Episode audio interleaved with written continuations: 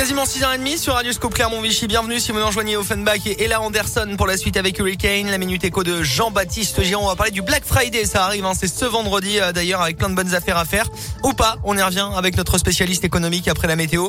Et l'actu 100% local. C'est le journal complet de ce 23 novembre en Auvergne avec vous, Colin Code. Bonjour. Bonjour Alexis, bonjour à tous. Et à la une de l'actualité ce mardi, le gros coup de filet des gendarmes de la région. Interpellation samedi dernier de trois individus à Lyon suspectés d'une impressionnante vague de cambriolage dans le Puy-de-Dôme et l'Allier notamment. 56 exactement. Les enquêteurs étaient sur leurs traces depuis des mois d'après la montagne, depuis un cambriolage commis au mois de juillet en Auvergne, des bijoux volés dans une résidence dont les occupants étaient absents avec un mode opératoire similaire dans une quarantaine d'autres affaires dans les semaines qui ont suivi. Au total, 150 bijoux en or, 4000 euros en liquide et quatre véhicules euh, qui auraient été utilisés pendant les cambriolages ont été saisis lors de la perquisition. Les trois suspects seront jugés dès demain en comparution immédiate à Clermont. 142 millions de repas distribués l'an dernier et combien cette année les Restos du Cœur lancent aujourd'hui leur 37e campagne hivernale dans un contexte économique rendu évidemment plus difficile encore par la crise sanitaire. La majorité des bénéficiaires sont des personnes seules, souvent des femmes et de plus en plus jeunes. Dans le Puy-de-Dôme par exemple, pour la deuxième année consécutive, le nombre de bénéficiaires a augmenté de 7%.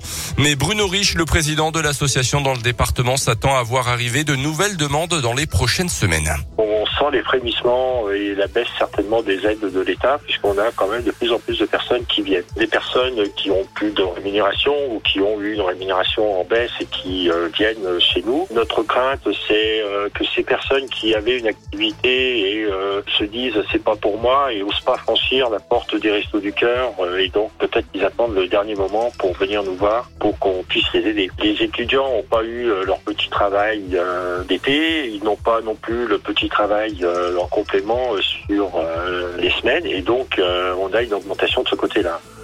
Il existe aujourd'hui 1913 centres d'activité des Restos du Cœur en France, mais l'association prévoit de doubler le nombre de centres itinérants en milieu rural pour pouvoir répondre aux besoins. Dans le reste de l'actualité, les suites du jet de bouteille lors de ce OM OL dimanche soir en Ligue 1. L'auteur présumé des faits sera jugé aujourd'hui en comparution immédiate. C'est donc lui qui aurait lancé le projectile depuis une tribune du stade de Lyon touchant le Marseillais Dimitri Payet à la tête et entraînant l'arrêt définitif du match. Une réunion de crise doit se réunir entre les ministres des Sports, de l'Intérieur et les dirigeants du foot français aujourd'hui. L'OL jouera en tout cas ses prochains matchs à domicile à huis clos jusqu'au 8 décembre, date à laquelle la commission de discipline jugera l'affaire sur le fond. Jean Castex testé positif à la Covid quelques heures après avoir été signalé comme cas contact. Matignon l'a annoncé, confirmé hier soir. Le Premier ministre, pourtant doublement vacciné, souffre de légers symptômes. Euh, de son côté, Gérald Darmanin, le ministre de l'Intérieur, a demandé au préfet de renforcer sans délai les contrôles du pass sanitaire dans les restaurants et de réunir aussi les professionnels du secteur pour leur rappeler leurs obligations. Les sports, une blessure à la main et six semaines d'absence pour le joueur de l'ASM, le Fidjien Apissai Nakalevou, euh, victime d'une fracture à la main droite lors du match entre son pays et le pays de Galles. Il devrait reprendre la compétition début janvier. Euh, Clermont qui se rendra samedi à Perpignan sera donc privé de Penaud qui est en vacances, d'O'Connor sélectionné avec l'équipe de rugby à 7 et Raka blessé également ainsi que donc de Nakalevou. À noter que la séance d'entraînement sera ouverte au public ce matin à partir de 11h sur le terrain d'entraînement du Stade Michelin.